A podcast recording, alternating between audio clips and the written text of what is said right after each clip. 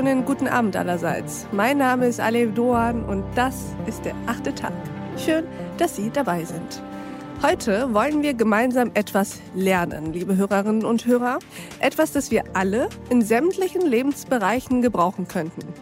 Etwas, zu dem wir also alle auf individueller Ebene Zugang haben, das aber auch gesamtgesellschaftlich, ja sogar global immer wichtiger wird. Wir lernen heute, wie wir, Sie und ich, Verhandlungen richtig führen. Wie wir zu Win-Win-Situationen kommen, wie wir uns aus Sackgassen retten und unserem Verhandlungspartner den Wind aus den Segeln nehmen können. Unser heutiger Gast, das kann man glaube ich so sagen, ist ein Verhandlungsprofi. Und ihn heiße ich herzlich willkommen in den achten Tag. Guten Abend, Florian W. Hallo, guten Abend. Schön, dass ich bei euch sein darf. Wir freuen uns auch. Herr W., wollen Sie sich uns mal vorstellen? Ja, sehr gerne. Also, mein Name ist Florian W. Ich bin 46 Jahre alt, lebe teilweise in Frankfurt und teilweise in Berlin. Und mein Job ist der Hauptgeschäftsführer des Arbeitgeberverbands Luftverkehr. Äh, Luftverkehr sage ich schon, das war mein alter Job, sondern es ist der Arbeitgeberverband MOVE. Und der Hintergrund ist, es ist der Arbeitgeberverband der Deutschen Bahn. Also wir führen die Tarifverhandlungen für die Deutsche Bahn. Da hört man schon ein bisschen raus, dass Sie wissen, wie Verhandlungen funktionieren. Aber erzählen Sie mal, Herr W., wie verhandeln wir eigentlich richtig und warum ist das überhaupt so wichtig?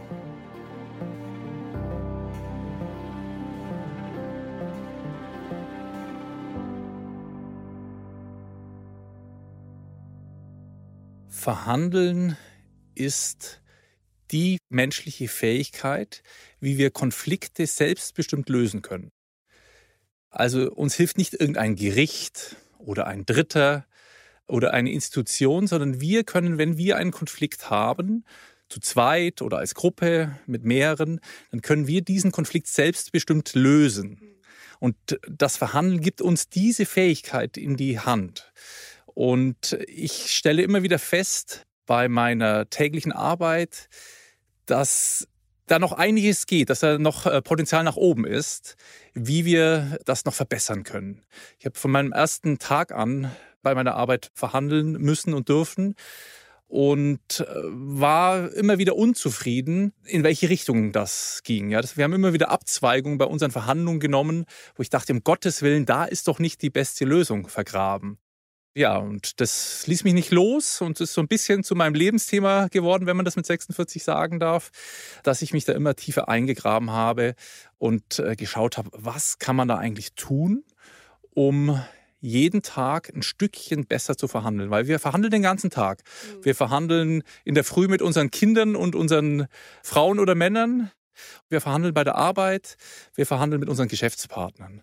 Und deswegen ist es eine wichtige Fähigkeit, wo es sich lohnt, mal eine Sekunde drüber nachzudenken, was kann ich eigentlich tun, um vielleicht bei jeder Verhandlung nur ein paar Prozent besser zu sein.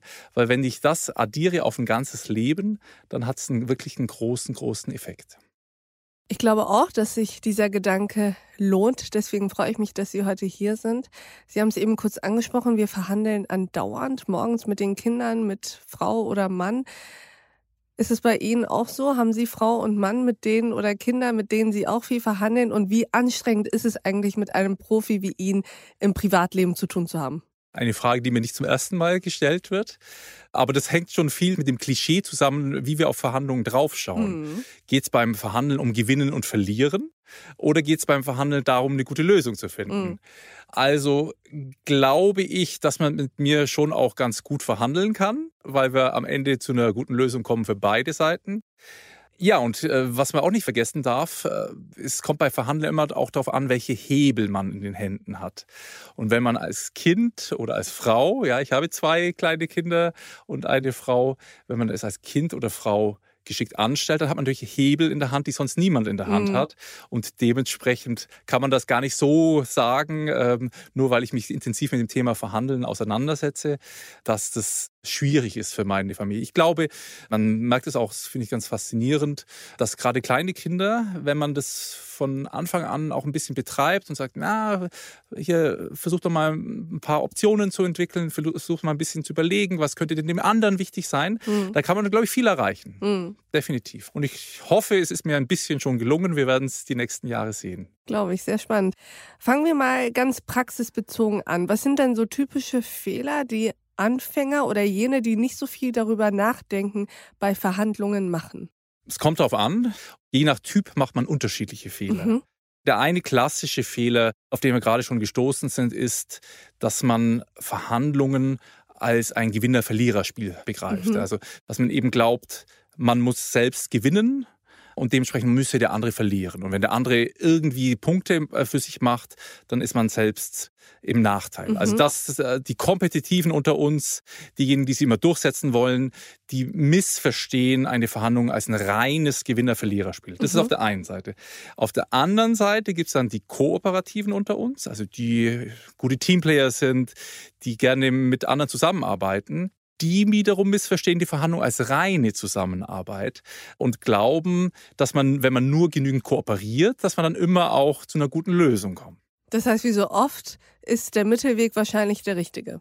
Ja und nein. Wenn Sie damit meinen, dass der Mittelweg der Kompromiss ist, ja. dann ist es so, dass äh, so ein Verhandlerspruch, der aber durchaus richtig ist, hm. der Kompromiss ist der Feind der guten Lösung. Ach was. Also das, das, das klingt jetzt nach einem totalen Gegensatz. Also ja. ist ein Kompromiss nicht eigentlich die gute Lösung?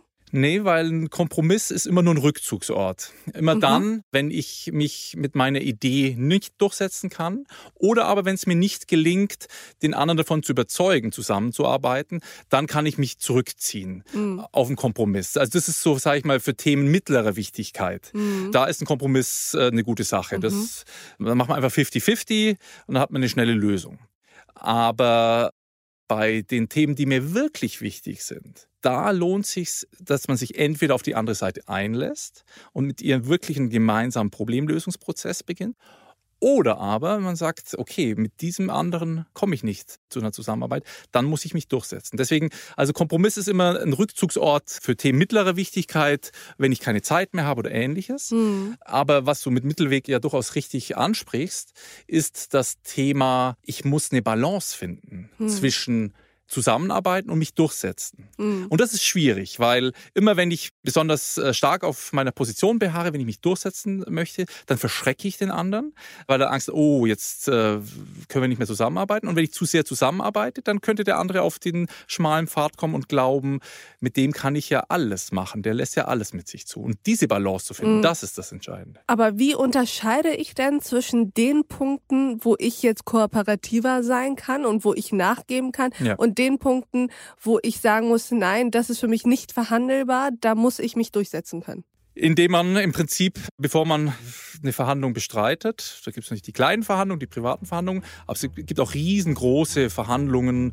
In Madrid geht der UN-Klimagipfel heute in die Schlussphase. Zwei Wochen haben Delegierte aus etwa 190 Staaten über die konkrete Umsetzung des Pariser Klimaabkommens gerungen. Doch trotz aller Appelle und dramatischer Warnungen sind bislang keine tiefgreifenden Fortschritte erzielt worden. Dann ist es wichtig, dass ich mir alle die Dinge überlege, die mir wichtig sind und dann in eine Reihenfolge bringe. Okay. Priorisieren. Mhm. Ja? Also ich überlege mir, was ist mir in dieser Verhandlung wirklich wichtig und die Top-Punkte, die ganz, mhm. ganz oben stehen. Mhm. Bei denen geht es darum, wirklich in, in, einen tiefen Verhandlungsprozess zu kommen. All die anderen Themen muss ich auch lösen, mhm. aber es wird einfach nicht gelingen, dass man mhm. auch die untergeordnet wichtigen Punkte wirklich in aller Länge verhandelt. Deswegen mhm. fokussieren auf die eigenen Punkte, die einem wichtig sind und die andere Seite hat vielleicht auch zwei, drei Punkte, die ihr wichtig sind. Ein wichtiger Tipp ist, überlege dir, was ist der anderen Seite wichtig mhm. und geh ein Stück weit darauf ein, weil das vergrößert dir dann den Lösungsraum. Das ist dann diese berühmte Kuchenvergrößerung. Mhm. Okay, das heißt, wenn ich weiß, was mein Gegenüber unbedingt will und ich mich diesbezüglich offen zeige, hoffe ich oder baue ich darauf, dass er als Reaktion darauf sich auch offener für meine Themen zeigt. Genau, das sieht ihr. Erklären Sie uns mal das Harvard-Konzept, das Sie ja auch in Tarifkonflikten anwenden. Das Harvard-Konzept, 1980 ist es äh, auf den Markt gekommen, ein, ein Buch, das heißt nur in Deutschland das Harvard-Konzept, auf Englisch heißt es Getting to Yes. Und es war so eine Zeitenwende, ja, so ein bisschen äh, späte Flower Power-Bewegung. Eben genau das, was ich gesagt habe. Lasst uns aufhören, immer über Verhandlungen nur als reinen Konflikt zu begreifen, sondern lasst uns auch schauen, wo können wir zusammenarbeiten. Und was da, ich mal, der große Begriff, der da im, im Vordergrund steht, sind die Interessen. Mhm. Also weg von den Positionen, weg von ich möchte 5% mehr Lohn und Gehalt, ich möchte die Produktivität um 20% steigern, das sind Positionen, hin zu den Interessen. Also was die Motive, die hinter den Positionen liegen. Was ist mir wichtig Beispiel? an diesem ganzen Thema? Naja, also wenn eine Gewerkschaft äh, fordert, ich möchte 5% mehr Lohn und Gehalt, dann ist ihr vielleicht wichtig, dass es äh, eine faire Entlohnung für ihre Mitglieder gibt. Oder dann ist ihr wichtig, dass sie mehr Mitglieder gewinnen kann, weil die dann ja nur, wenn sie Mitglied sind, in den Genuss ihres Tarifvertrages kommen. Okay, das heißt, Positionen sind Mittel zum Zweck und Interessen sind der Zweck und genau. Positionen die Mittel. Genau, und wir neigen dazu, unser intuitiver Verhandlungsstil ist, ist ein positionales Verhandeln, mm. weil das ist einfach. Ich kann mir einfach eine Position merken. Ja? Was deutlich schwerer und komplexer ist, in Interessen zu denken. Mm. Und deswegen ist es quasi, wenn ich auf dem Bazar verhandle, ja, dann irgendwie hohe Forderungen, niedriges Angebot und dann bewegen wir uns langsam aufeinander zu. Das äh, funktioniert ganz gut, wenn ich nur einen Preis verhandeln muss. Mhm. Wenn ich aber viele Themen nebeneinander habe, dann führt es dazu, dass ich mich sehr schnell verhake mit meinem Gegenüber und nicht mehr das große Ganze, das Paket im, im, im Blick habe. Mhm. Und deswegen, sag mal, das ist der Kerngedanke des Harvard-Prinzips. Ich denke in Interessen beider Seiten und schaue dann, weil wenn ich für ein Interesse gibt es nicht nur eine Lösung, sondern gibt es viele Lösungen. Mhm. Und dann eröffnet sich mir der, der Lösungsraum. Ich verstehe. Aufregend. Herr W., lassen Sie uns mal kurz über die Relevanz dieses Themas sprechen. Sie sagen ja, das haben Sie im Vorgespräch gesagt, Konflikt ist ein Wachstumsmarkt. Das habe ich mir gemerkt, weil ich das sehr spannend finde. Was meinen Sie damit? Naja, also wenn wir es uns mal anschauen, unsere Welt vernetzt sich, real wie digital während Corona vielleicht nicht, aber doch danach wieder. Wir werden wieder reisen in die ganze Welt und zwar eben nicht nur privat, sondern auch geschäftlich. Wir vernetzen uns heute mit unseren Geschäftspartnern auf der ganzen Welt, aber auch die Politik und alles ist miteinander vernetzt. Es gibt mehr Menschen, die besser vernetzt sind, digital wie real. Wo zwei Menschen sind, sind Konflikte. Und dementsprechend haben wir einen exponentiellen Anstieg an Konflikten. Mhm. Und die Hoffnung, dass dritte Institutionen, Gerichte, supranationale Institutionen und so weiter, dass die unsere Konflikte lösen, vor allem unsere mittleren und kleineren Konflikte, ist, ist doch relativ gering ausgeprägt. Deswegen, sag mal, die Hoffnung ist, äh, lass es uns doch angehen, unsere Konflikte in die eigenen Hände zu nehmen und bessere Lösungen zu finden. Häufig wird Verhandeln immer als ein Machtspiel missverstanden. Mhm. In Wirklichkeit ist eigentlich eine gute Verhandlung ein schöpferischer Akt, wo ich eben mit dem anderen gemeinsam wirklich drum ringe, die beste Lösung zu finden. So philosophisch habe ich noch nie jemanden über Verhandlungen Verhandlungen sprechen hören. Sehr gut, aber ich verstehe, was Sie meinen. Wir werden immer mehr, immer mehr Menschen bekommen auch eine Stimme, die sie artikulieren können. Immer mehr Menschen ja. werden in die Lage versetzt, für ihre Interessen einstehen zu können. Ja. Und das führt natürlich dazu, dass es immer öfter knallt. Genau. Und es, ist die eine Möglichkeit, dass wir uns die Köpfe einschlagen, ja. dass wir uns gegenseitig unsere Rechte absprechen. Und die andere Möglichkeit ist zu sagen, wenn Sie wirklich für Ihre Interessen einstehen und ich wirklich für meine Interessen einstehe, beide Seiten hart, ja, dann entsteht ein Konflikt. Und wenn wir dann aber einsehen, dass wenn wir uns an den Tisch setzen und äh, unsere beiden Ideen oder unsere aller Ideen zusammenwerfen, dann können wir daraus eben bessere Lösungen bauen. Das ist die Grundidee. Übrigens nicht immer. Nicht jede Verhandlung hat ein Riesenpotenzial für große Kooperationsgewinne, aber ein kleines bisschen geht immer. Mhm. Ja. Wie stehen wir denn in Deutschland mit diesem Thema eigentlich da? Also wie viel lernt man bei uns mhm. über Verhandlungen und Kompromisse? Ich habe jetzt schon bei Ihnen sehr viel mehr über dieses Thema gelernt als vorher jemals. Mhm. Was müsste da noch aus Ihrer Sicht ausgebaut werden? Am meisten über das Verhandeln habe ich außerhalb Deutschlands gelernt, muss man hm. sagen. Also ich war eben äh, in den USA, aber vor allem, wo ich viel gelernt habe, in China, in Russland. Mhm. Äh, da habe ich wirklich viel über das Verhandeln gelernt und vielleicht auch ein bisschen in Nordafrika. Ja, ja. In, in, logischerweise dort, wo es Basare gibt, dort kann ich viel über Verteilen bei Verhandlungen mhm. lernen. Logischerweise. Mhm. Das ist ja bei uns gibt ja überall nur fixierte Preise. Verhandeln Geschäft ist überhaupt nicht angesagt. Da kann man in Deutschland schon nicht viel lernen. So und die andere Seite der Medaille, dieses rationale Verhandeln, den Kuchen vergrößern also den gemeinsamen Verhandlungskuchen vergrößern. Und das, das kann man eben sehr gut in den USA lernen, wenn man geschulte Verhandler hat. Aber auch die Chinesen sind da durchaus gut darin, mhm. ähm, das zu tun. Die Frage ist ja tatsächlich, das ist total spannend. Sie sagen, in den USA können die das gut, in China können die das gut. Ja. Jetzt frage ich mich, ob Deutschland oder sogar Europa mhm. nicht einen Wettbewerbsnachteil davon hat, dass es hier nicht so gut gekonnt wird, vor allem wenn wir sagen, das wird immer wichtiger. In der Tat, da haben wir einen Wettbewerbsnachteil, einfach weil es uns nicht so richtig in die Wiege gelegt ist. Mhm. Ähm, andererseits, weil wir das Thema auch nicht so fokussieren. Also die Amerikaner haben immerhin für sich erkannt, dass im Verhandeln unglaublich viel Potenzial ist und haben daraus eine Wissenschaft gemacht, eine multidisziplinäre Wissenschaft, wo äh, Psychologen, die Juristen, die Ökonomen, die Soziologen und so weiter zusammenarbeiten mhm. und dann eben von Harvard ausgehend an jeder amerikanischen Universität gibt es hervorragende Studiengänge zum Thema Verhandeln. Also die haben quasi das Thema Verhandeln professionalisiert, mhm. klassisch amerikanisch. Mhm.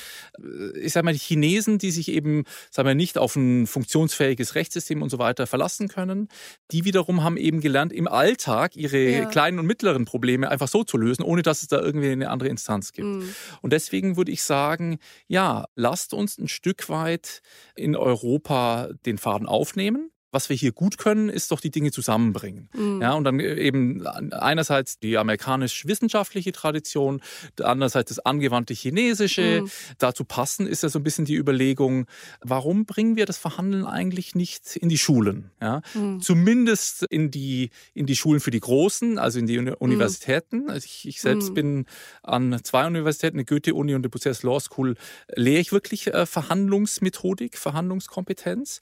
Die Feedbacks sind sind immer sehr, sehr gut. Die Studenten lieben das. Ich bleibe mit vielen noch Jahre danach in Kontakt und ich kriege immer wieder Feedbacks, wo sie jetzt wieder eine tolle Verhandlung führen konnten.